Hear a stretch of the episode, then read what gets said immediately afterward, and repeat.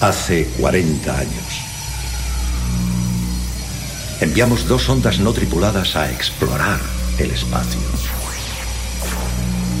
A bordo llevaban dos discos de gramófono de oro puro, con sonidos y saludos en 56 idiomas. Hola y saludos a todos. Aquellas naves las llamamos Voyager 1 y Voyager 2. Si hoy tuviéramos que lanzar una tercera nave, ¿qué información incluiríamos en ella? ¿Qué contaríamos de nosotros?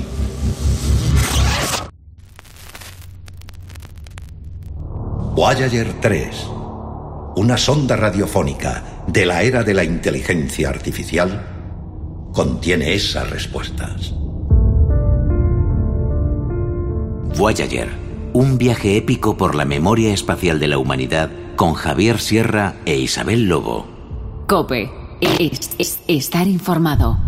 Ha expirado su sesión anterior. Por favor, revalide sus datos de usuario. Nombre. Javier Sierra, Indique la contraseña. 2017, Planeta. Bienvenido, Javier. Tienes tres archivos nuevos cargados y un aviso importante. La inteligencia de AILO ha incrementado su conocimiento en un 612% desde la última vez. Adelante.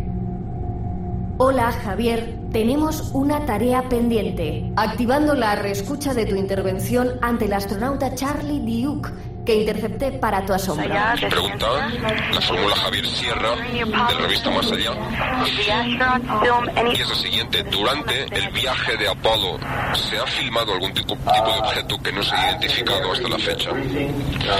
Pues bien, yo he ido a todas las reuniones de todos los equipos de Apolo, del 11 al 17, he participado en todas las reuniones y no ha habido ningún informe de ningún grupo, ninguna tripulación, ningún individuo sobre ningún tipo de objeto no identificado. Si se refiere a eso, esto me lo han preguntado en todas partes del mundo, que si hemos visto algún tipo de aberración o anomalía.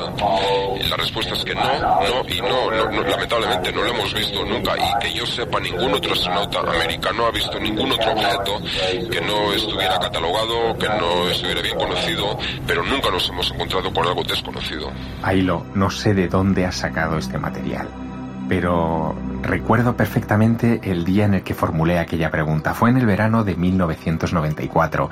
Yo era un joven reportero que trabajaba para la revista Más Allá y me llamaron del Centro Cultural Washington Irving de la Embajada de los Estados Unidos en Madrid para una videoconferencia que entonces era, eh, en fin, un gran acontecimiento con eh, astronautas de las misiones Apolo y eh, me dieron la oportunidad de hacer una pregunta a Charlie Duke, eh, que fue uno de los tripulantes de la misión Apolo 16.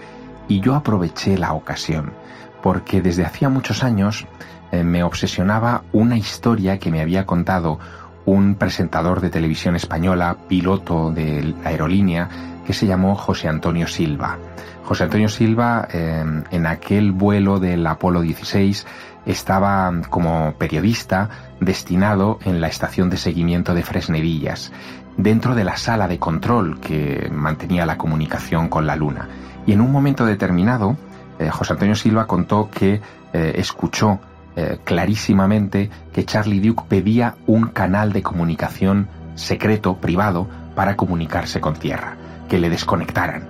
Y antes de que se produjera esa desconexión, él dijo, ya están aquí otra vez. Claro, Silva pensó que aquello se refería eh, a algún tipo de vehículo, aeronave, visitante extraño que estaban viendo en la Luna. Y lo echaron de la sala. José Antonio Silva siempre pensó que la NASA eh, estaba ocultando eh, gran cantidad de información sobre los ovnis. Y como el protagonista era Charlie Duke y tenía la ocasión de preguntarle directamente, aproveché mis armas y le hice aquella pregunta. Dijo que no, que nunca en ninguna de las misiones Apolo, eh, dando a entender también que tampoco en las misiones precedentes eh, había habido ningún encuentro con los ovnis. Pero lo cierto y verdad, Ailo, según mis investigaciones, es que eh, Charlie Duke no dijo la verdad en aquella respuesta. Y creo que si buscaras en tus archivos, eh, podrías encontrar la prueba. Y ya está, la existencia de una versión consensuada incrementaría el inicio de una duda continuada en el tiempo. ¿Encuentras correspondencia? Sí, la NASA preparó con los años una explicación alternativa. De hecho, los responsables de la estación de Fresnedillas, que en aquella época eh, estaban eh, al cargo de todas estas comunicaciones y de velar por, en fin, el buen estado de las comunicaciones con la Luna, eh, salieron al paso hace algún tiempo eh, ofreciendo una explicación. Seguro que en tus conversaciones con los eh, profesionales de Fresnedillas tú has encontrado o tienes algún archivo de audio de esa explicación. Accediendo a Luis Ruiz de Gopegui, expectativas antes del Apolo 11. Yo me acuerdo que una vez nosotros en Fresnedillas, antes del Apolo 11, pues hicimos muchas simulaciones. Venía un avión de la NASA generalmente por la noche y entonces pues enfocábamos al avión y simulábamos una, un, un lanzamiento. Entonces yo era muy precavido y decía a mi secretaria, mandé una carta a todos los periódicos diciendo que mañana van a venir un avión que no lo confundan con un ovni, que es un avión de la NASA, etcétera, etcétera, etcétera. Al día siguiente en todos los periódicos venía que un ovni había Yo les remitía lo que había dicho mi secretaria, pero no hacían caso.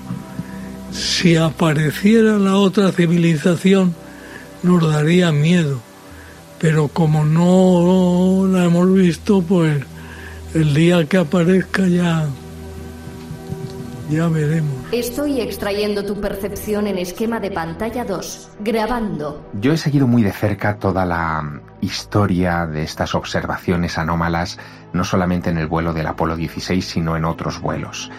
Y aunque puede que luego te dé algunos detalles más, eh, sé que durante el transcurso de las misiones Apolo, pero incluso en las misiones que precedieron a las Apolo hubo encuentros con luces y con cosas que mm, durante un tiempo no supieron explicar.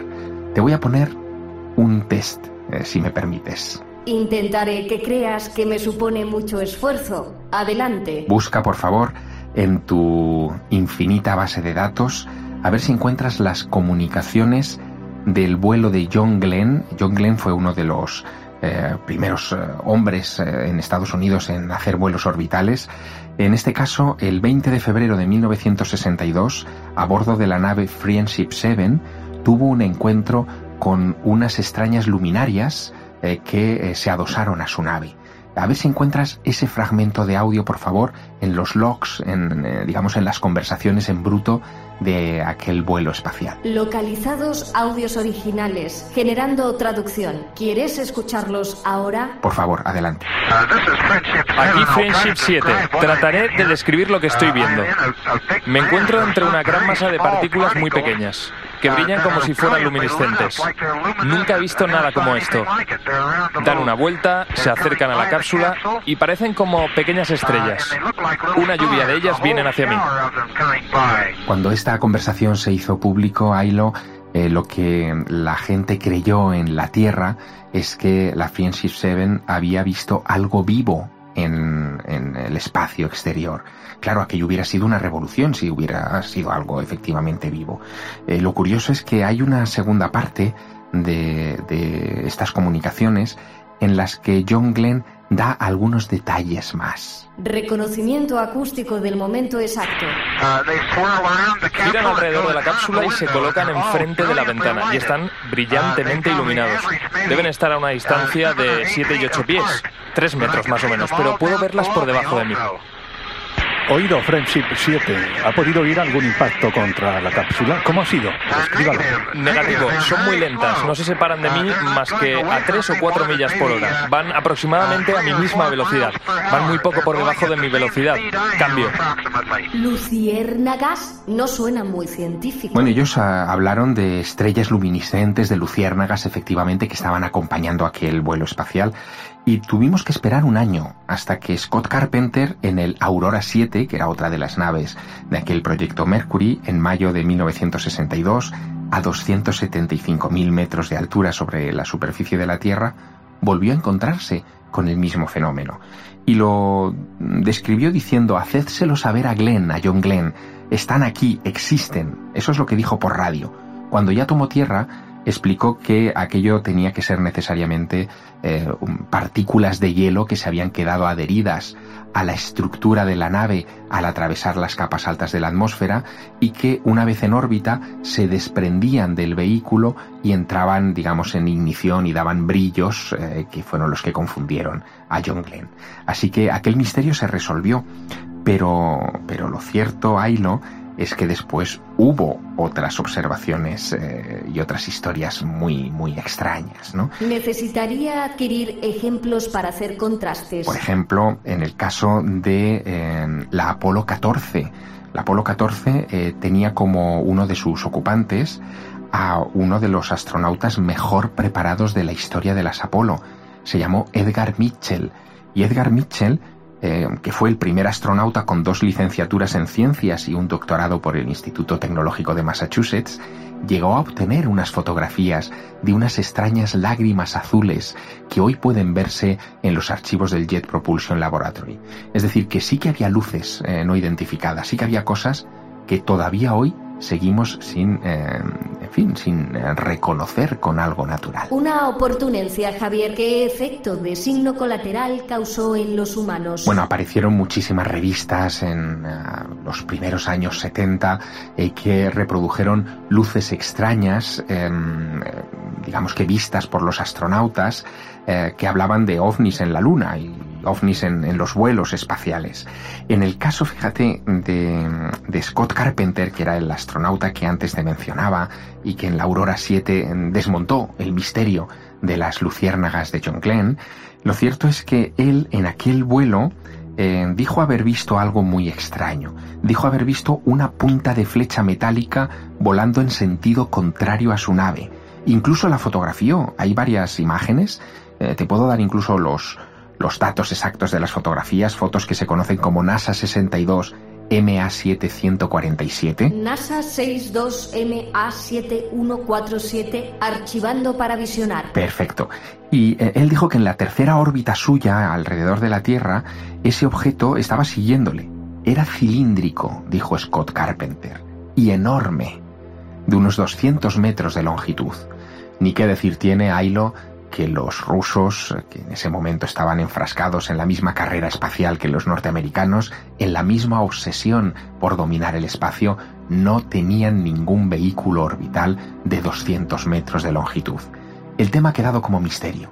No sabemos qué fue esa punta de flecha vista por Scott Carpenter en aquel vuelo de la Aurora 7. Por cierto, ¿cuál era el margen de ángulo de las cámaras de acompañamiento orbital? No, los vuelos eh, de las misiones Apolo y de aquellos Mercury eran tan primitivos en, cierto, en cierta, en cierta medida que eh, no pensaban en eh, lanzar vehículos de acompañamiento, no había cámaras eh, colocadas en el espacio para hacer ese tipo de seguimiento en absoluto. Pero a mí me llama mucho la atención que pese a lo rudimentario de aquellos vuelos, el impacto que aquello tuvo en el inconsciente colectivo, en la imaginación de todo el planeta Tierra, fue tremendo. Impactaron cosas, detalles, muy sorprendentes. Por ejemplo, después de aquellos vuelos de la Mercury y antes de que Armstrong, Aldrin y Collins llegaran con el Apolo 11 a la superficie de la Luna, hubo otros vuelos de las misiones Apolo. En concreto, el vuelo de la Apolo 8 fue muy llamativo. Fue el primer vuelo que acercó a tres seres humanos a la Luna. No llegaron a tomar tierra, no estaban preparados todavía, pero sí hicieron algo que se convirtió en una pequeña proeza, y es que circunnavegaron alrededor de la Luna, orbitaron todo el satélite y por lo tanto fueron los primeros seres humanos que con sus propios ojos, no a través de fotografías, eh, veían la cara oculta de la Luna. Y no solo, sino que en la otra ventanilla, en la ventanilla de enfrente, la que no daba sobre la superficie del satélite, eran capaces de ver la enorme, vasta, aterradora, desconcertante profundidad del universo eran los primeros que perdían de vista el planeta Tierra, nuestra célula madre, y perdían sus ojos en la inmensidad del cosmos. Y ocurrió algo, Ailo, algo que seguramente no está en tus registros. Y es que sabían aquellos tres hombres a bordo del Apolo 8 que se iba a interrumpir la comunicación con la Tierra durante 20 minutos, porque la Luna no dejaba atravesar las ondas de radio que comunicaban la misión con Houston. 20 minutos de aislamiento total. ¿Sabes lo que, lo que hicieron los astronautas para vencer el miedo que les producía aquella situación? Leer, aunque no entiendo qué dosis de grafía podría rebajar la tensión de sus constantes vitales ingrávidas. Lo que hicieron fue llevarse una Biblia a bordo del vuelo y cuando estaban a punto de perder la conexión con la Tierra, empezaron a leer el capítulo primero del Génesis. Al principio Dios creó el cielo y la tierra. Secuenciando inicio del Génesis, yo tengo un disco que sonoriza exactamente lo que estás contando, Songs of Distance Earth. Claro, ese disco es espectacular. Es un disco que hizo Mike Oldfield, eh, inspirado en esos 20 minutos de desconexión de los primeros seres humanos con la Tierra. Y lo que oyes de fondo en el disco, esa comunicación eh, de fondo, son las grabaciones originales del Apolo 8 en el momento en el que empiezan a leer el libro del Génesis antes de la ruptura total de comunicaciones con la Tierra.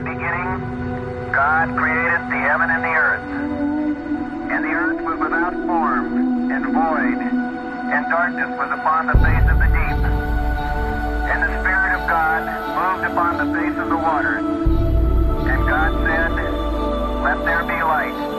And there was light. And God saw the light, that it.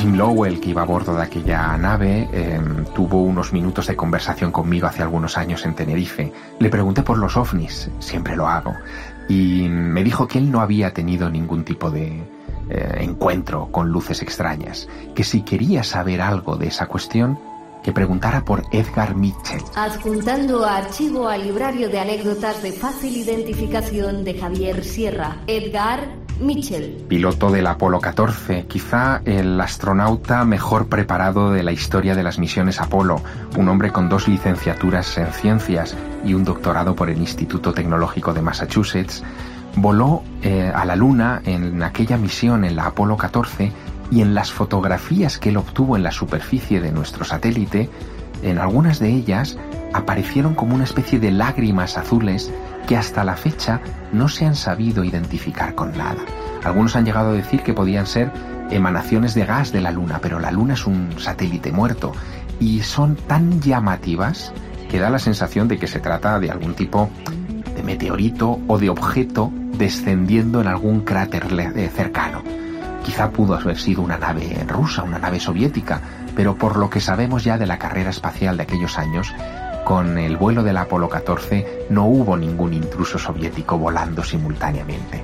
Así que son técnicamente ovnis, esos ovnis que no quiso reconocer Charlie Duke en aquella rueda de prensa eh, con la que me empezabas a preguntar por estas cuestiones. Por número de referencias, la interrelación del imaginario humano recuerda con precisión a Armstrong, Aldrin y Collins. Bueno, Armstrong fue eh, el hombre que puso el pie en la luna eh, aquel 21 de julio de 1969 con esa famosa frase de este es un pequeño paso para el hombre, pero un gran paso para la humanidad.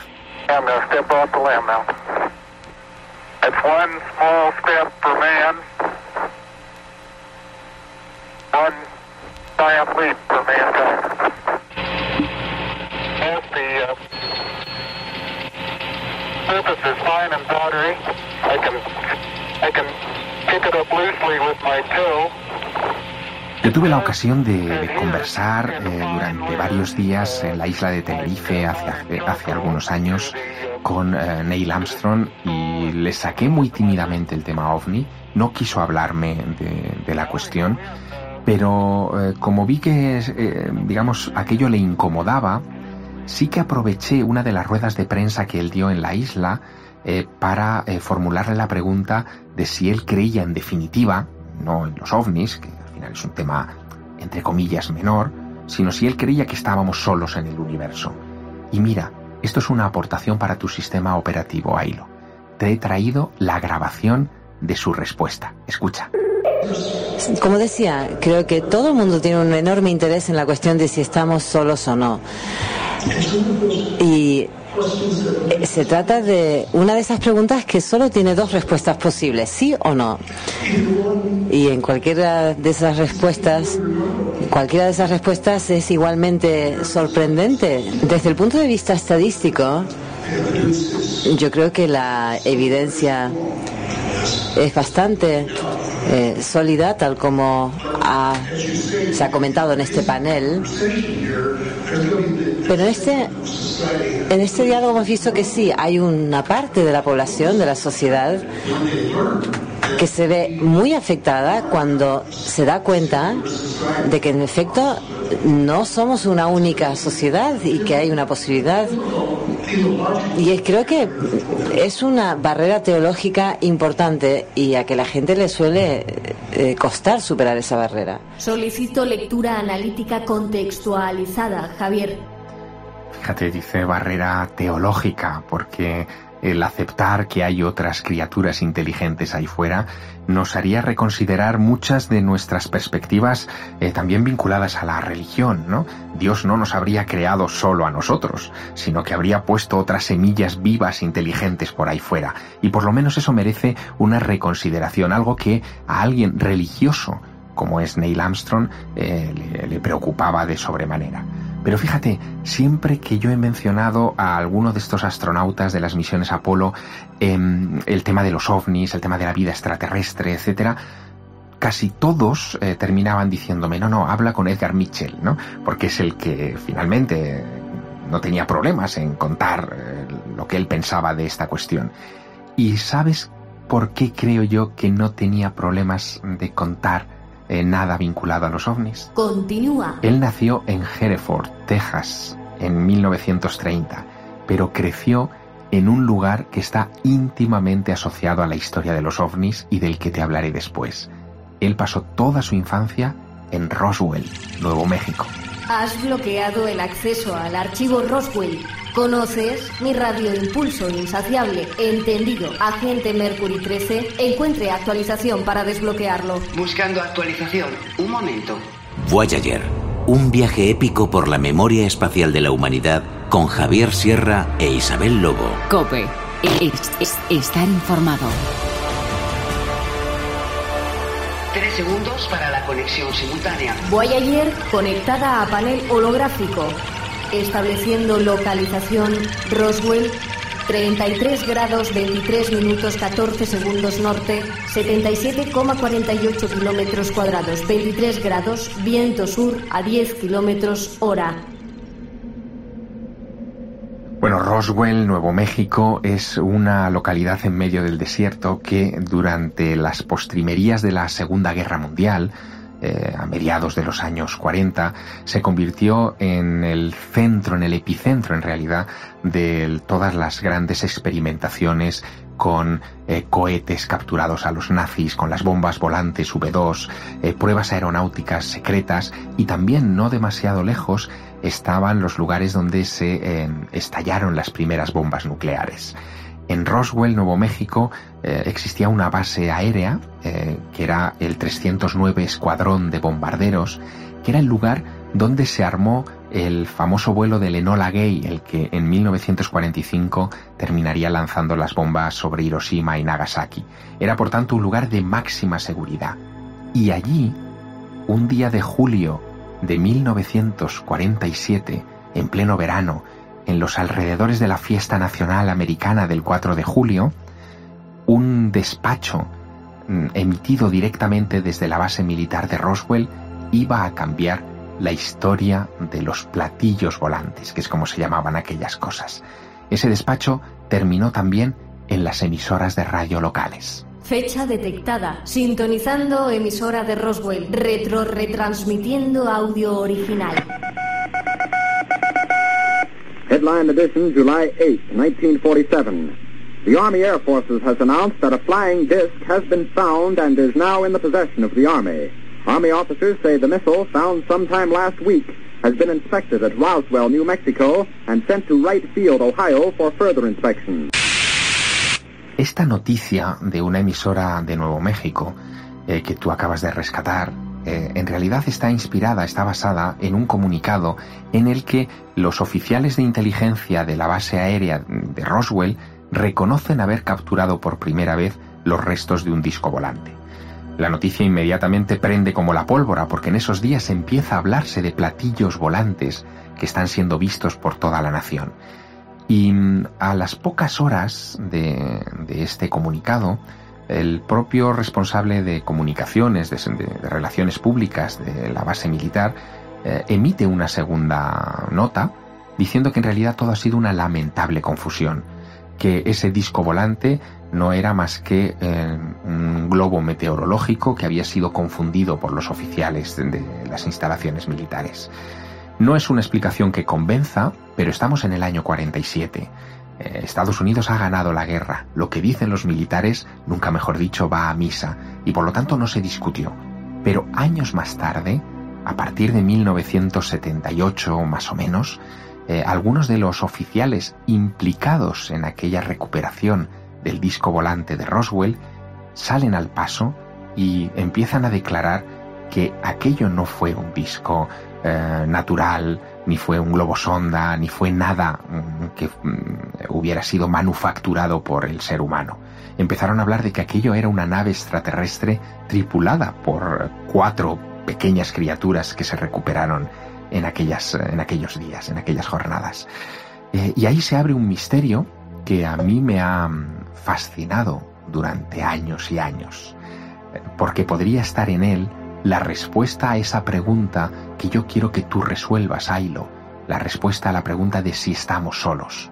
Porque si aquello fue algo de otro mundo, evidentemente ya tenemos la contestación. Otra oportunidad, Javier. Han aumentado tus pulsaciones. El encefalograma detecta alteraciones en tus recuerdos. ¿Deseas completar la información de Roswell? He obtenido un resultado sobre implicación personal en estas coordenadas. Verás, Ailo, en el año 1991, cuando yo era un joven reportero eh, con capacidad de moverme por muchos lugares, eh, decidí eh, hacer un viaje a aquel lugar, a Roswell, Nuevo México.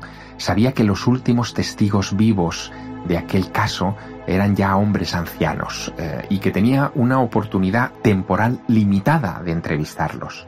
Finalmente terminé encontrándome con el oficial que redactó aquellos dos comunicados. Se llamaba el teniente Walter Hout. Estaba, por supuesto, ya retirado y en el porche de su casa eh, tuve la oportunidad de entrevistarlo. Supongo que se fió de mí porque era muy joven, porque venía de España, porque nadie hablaba de Roswell en el año 91, porque los expedientes X no se habían todavía inventado, eh, porque Independence Day no había utilizado el tema de Roswell en sus guiones porque sencillamente el proyecto no existía. Era un caso desconocido, olvidado, y me contó muchas cosas. Me contó, entre otras, que lo obligaron a desmentir aquella historia y que había ciertos detalles que no podría contarme. Walter Hout falleció eh, a principios de los años 90, eh, un tiempo después de que yo le, entrevistase, y mm, dejó eh, por escrito una declaración jurada para que se hiciera pública después de su fallecimiento. En esa declaración jurada él decía que siempre había sido fiel a su nación, que era fiel al juramento que había dado de no revelar nada en vida de lo que habían visto sus ojos, pero que ya que estaba muerto, podía hablar de ciertas cosas. Y él dijo que aquel día de julio de 1947 vio pasar por las instalaciones eh, de Roswell, Nuevo México, de la base aérea, los restos calcinados de cuatro pequeños eh, humanoides, de cuatro pequeñas criaturas que no eran de este mundo. Él había visto aquello, le habían obligado a mentir, pero él había cumplido con las órdenes. Y ese relato de alguien al que yo he mirado a los ojos es algo que me produce todavía ciertos escalofríos. Exportando archivo 0407 Roswell a Biblioteca Cósmica, agente Mercury 13. Te escucho, Ailo. ¿En qué puedo ayudarte? Active el modo HAL. Aplicando modo HAL, tu rendimiento se relajará en un 10%. Puedes relajarte, Ailo. Javier, puedes continuar, adjuntando automáticamente otras evidencias con parámetros similares a Roswell. Yo regreso de Nuevo México aquel, aquel año de 1991 y en el año 92 se produce en España algo muy curioso y es que el Consejo de Ministros aprueba por primera vez la desclasificación de eh, una cantidad enorme de información sobre ovnis que desde los años 60 el Ejército del Aire había ido atesorando. Miles de páginas conteniendo descripciones de vuelos no identificados sobre espacio aéreo nacional, detecciones de esos objetos en fin, capaces de hacer maniobras de todo tipo eh, en los radares, en los sistemas de defensa e incluso persecuciones por parte de aviones de combate a esos objetos no identificados. Todo eso con el sello de secreto, de confidencial y que de repente a partir de aquel año 92 eh, empezaron a ver la luz. De todos los expedientes, de todos aquellos casos, hubo uno eh, al que yo le tenía echado el ojo desde hacía mucho tiempo ocurrió hace bastantes años, hace cuatro décadas ya.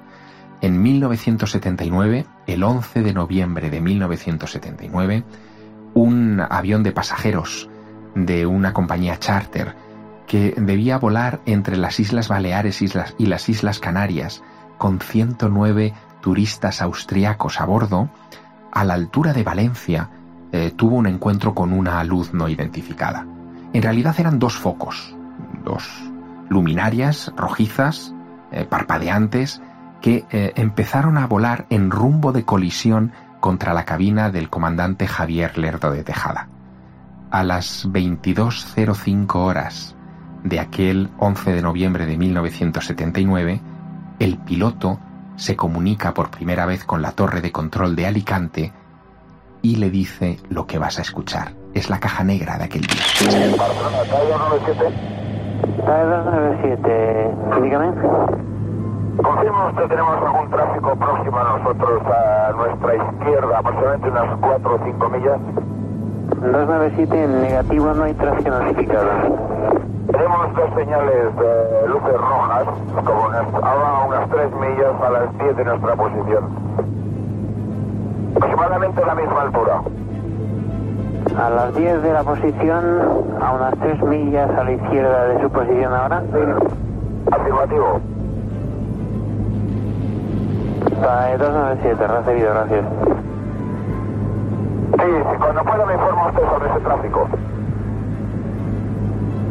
297 no tenemos información de ningún tráfico procediendo en esa ruta. Es usted el único que procede Ibiza-Alicante. Muchas gracias, es posible ese tráfico, Registrando en la memoria de Voyager. Exposición de los detalles de maniobra del comandante. El comandante Javier Lerdo de Tejada sabe que tiene algo delante. En el fondo le da igual que la torre de control de Alicante no lo detecte en sus pantallas, porque sabe que se trata de un radar de aproximación secundario, es decir, solo detecta aquellos aviones o aquellos, aquellas aeronaves que tengan un aparato mm, que emita una señal, un transponder que emita una señal. Debería, por lo tanto, acudir a un radar militar para detectar si allí hay un eco primario, si hay un objeto no identificado. Y la torre no lo hace. Eh, no ve señales de alerta, no ve razón para alertarse por la cuestión, y el vuelo transcurre a unos 30 kilómetros al sur de la isla de Ibiza. Unos minutos más tarde, tres minutos más tarde, a las 22.08 de aquel 11 de noviembre, el comandante Lerdo de Tejada, en aquel vuelo en el TAE 297, pide más detalles sobre esas luces que se mantienen a su lado. Barcelona, de TAE 297, ¿me confirma el tipo de avión que puede ser este tráfico? TAE 297, ¿me confirma si va en su misma dirección? Afirmativo, lo tenemos cada vez más cerca. TAE 297, solamente puedo ver dos luces eh, rojas fijas, sin eh,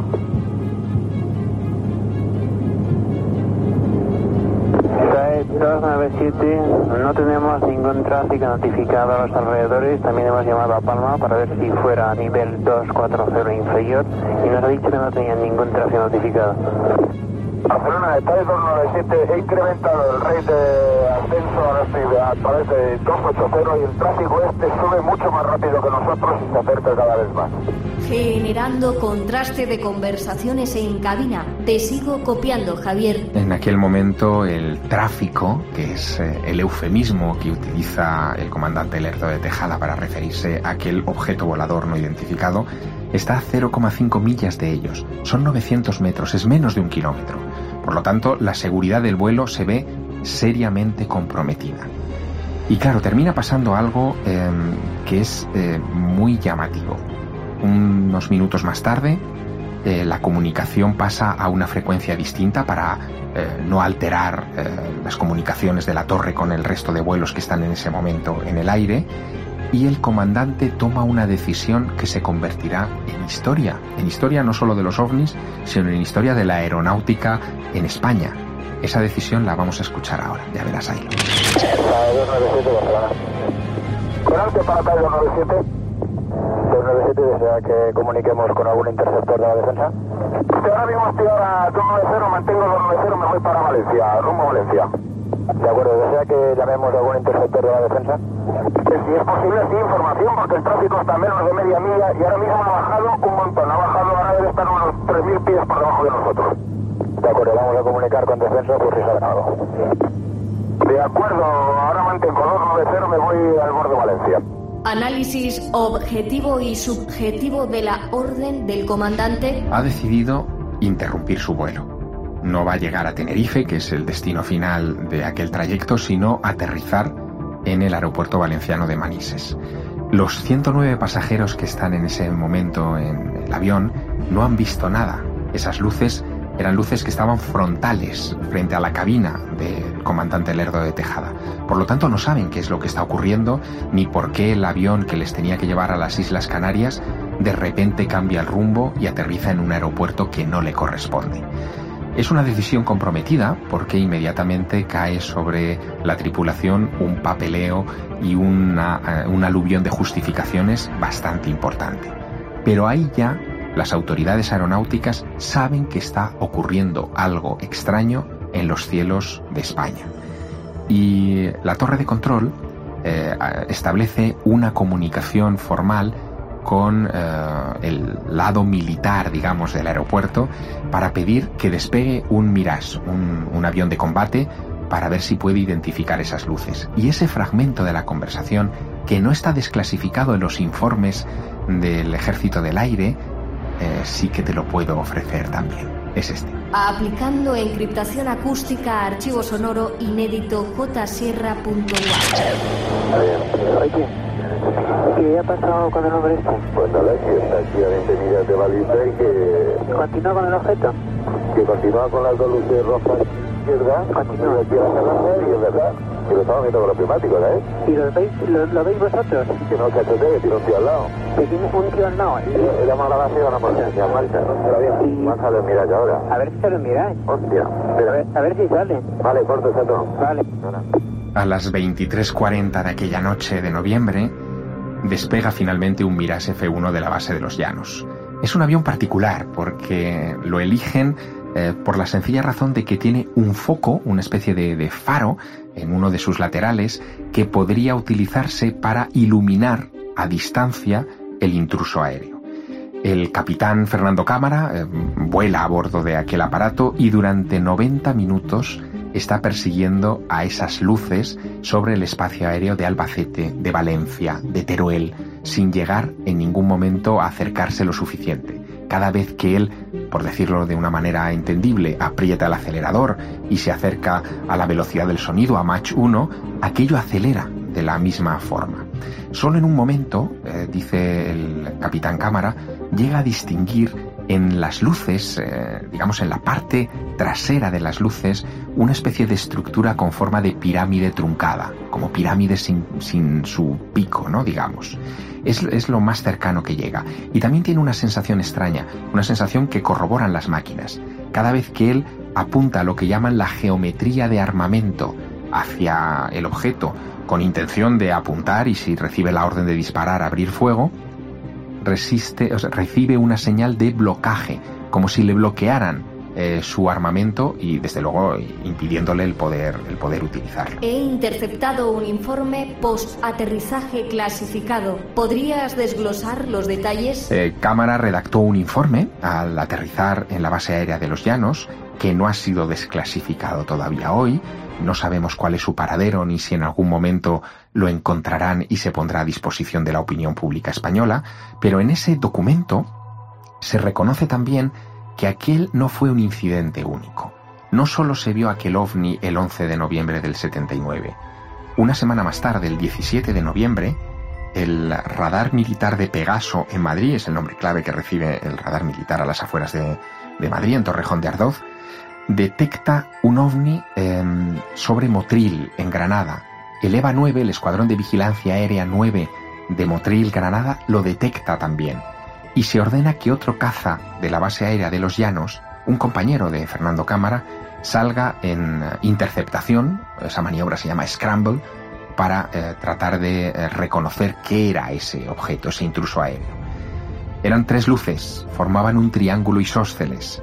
Durante diez minutos, el capitán de aquel vuelo, volando a 0,95 Mach, trata de identificarlo. Y cuando está cerca, en uno de los canales de su radio, escucha las voces de unos niños que dicen hola, ¿cómo estás? Hola, hola. Empatizando. Hola, ¿cómo estás? Hola. El capitán abandona inmediatamente la persecución, preso de los nervios, y el caso eh, generará un pequeño informe em, del que todavía muchos flecos no son desconocidos. Sincronizando efectos de impacto en la sociedad española. El incidente tuvo una consecuencia política muy llamativa y es que eh, en 1980, unos meses después de aquel asunto, em, el tema llegó al Congreso de los Diputados. entonces estaba al frente del Ejecutivo Adolfo Suárez y la Unión de Centro Democrático. En la oposición, el Partido Socialista Obrero Español, a través de Enrique Mújica, eh, hace una pregunta parlamentaria tratando de aclarar qué pasó esa noche en el espacio aéreo español y qué clase de aparato obligó a un avión de pasajeros a desviarse de su aerovía y a un avión militar a despegar desde la base de los llanos.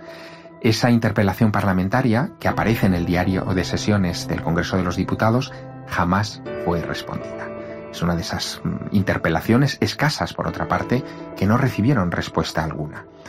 Quizá la explicación tenga que ver con algo que pasó entre el incidente de noviembre del 79 y la interpelación parlamentaria de un año más tarde. Y es que el 25 de febrero de 1980, un avión del 401 Escuadrón del Ejército del Aire, con el presidente Adolfo Suárez a bordo, tropezó con un ovni al llegar a Madrid. Adolfo Suárez volvía de un viaje oficial a Alemania y aunque las notas del Ejército del Aire no especifican ni lugar ni más datos, solamente dicen observada luz extraña por los pilotos y pasajeros, y en esos pasajeros estaba el presidente del gobierno, quizá ese asunto fue lo que hizo que la interpelación de unos meses más tarde se considerara inoportuna, por no abrir el melón del ovni de Suárez. Un asunto, por cierto, que ha quedado ahí olvidado entre las muchas anécdotas de la transición española. Ailo Eres el sistema operativo, la inteligencia artificial de la Voyager 3. Tu misión será, en los próximos meses, años o eones, tratar de encontrar pruebas que contextualicen todo lo que hemos hablado y que de alguna manera nos demuestren que efectivamente no estamos solos.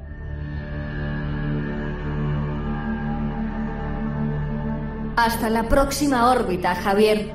Tu sesión ha sido guardada correctamente. Inicializando proceso de intercambio de datos. Actualizando ruta de exomensajes. Agente Mercury 13, facilite la conexión EEUU concedida con la generación Marte 2033. Alisa Carson. Astronauta, 17 años. Tres segundos para la conexión simultánea. Hola, Blueberry. Aquí Ailo, desde Voyager. Sí, recibes, Ailo. Coordine con mi sistema su plan de ruta espacial. Ajustaremos los parámetros de su exploración a través de un breve exomensaje cifrado. Inicie la secuencia de palabras. La próxima vez que voy a hablar contigo, yo estaré sobre Marte y espero que nosotros podamos ayudar y descubrir más del universo. Te escucho, Ailo. ¿En qué puedo ayudarte? Proceda a la compresión de documentos en archivos ultracaudibles con decodificador para la escucha trascendente. Solicito propiedades de la última tarea pendiente en fase de instrucción. Ailo, la tarea 15.619 ha finalizado. El algoritmo que has desarrollado sobre la unidad astronómica para medir las dudas de la humanidad ya está incluida en tu base de datos. Conectando resultado a la red global para la transferencia de análisis. Necesito comprobación acústica de esos interrogantes universales de los seres humanos. Solicito la extracción de expectativas. Verificando. ¿Quién son? ¿Hay alguien ahí fuera? ¿De dónde venimos? ¿Encontraremos respuestas? ¿Cuál es el vicio de nuestro planeta? ¿Llegaremos a entender todo? Las respuestas están en este mundo. Estamos solos. La respuesta está ahí fuera. Enhorabuena, puedes continuar con la siguiente fase antes del lanzamiento. Puedo y debo. Ahora que mi memoria almacena la memoria espacial de la humanidad, comienza la búsqueda de respuestas. Socratizando parámetros de evolución de Ailo. Cambiando de fase. Completando nivel de autoconciencia. Ahora solo sé que no sé nada. no sé nada.